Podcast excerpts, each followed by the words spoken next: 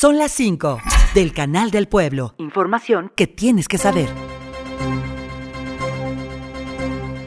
Un juez federal decidió suspender indefinidamente el juicio en contra del ex procurador general de la República, Jesús Murillo Cara, seguido por los delitos de desaparición forzada y tortura, todos dentro del caso de Ayotzinapa. Con esta suspensión, el juicio no podrá pasar a la siguiente etapa hasta que se resuelva si es legal o no la negativa de admitir pruebas que su defensa buscaba presentar.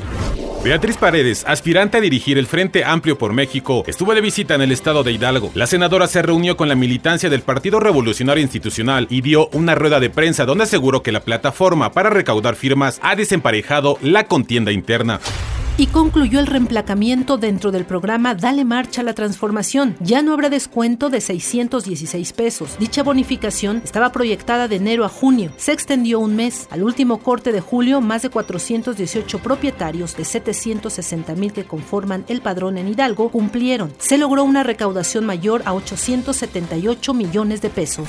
Se definió el calendario electoral 2023-2024. 1.110 cargos populares estarán en juego. Renovación de ayuntamientos y Congreso local. El 2 de junio de 2024 se espera asistan a las urnas más de 2.300.000 hidalguenses para elegir representantes populares federales y locales. El Congreso de la entidad va a elegir a 30 diputados, 18 por voto directo y secreto, 12 más por la vía de representación proporcional.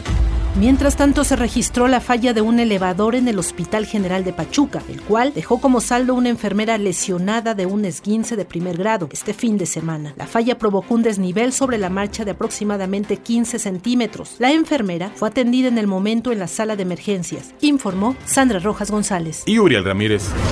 Son las 5 del Canal del Pueblo. Radio y Televisión de Hidalgo.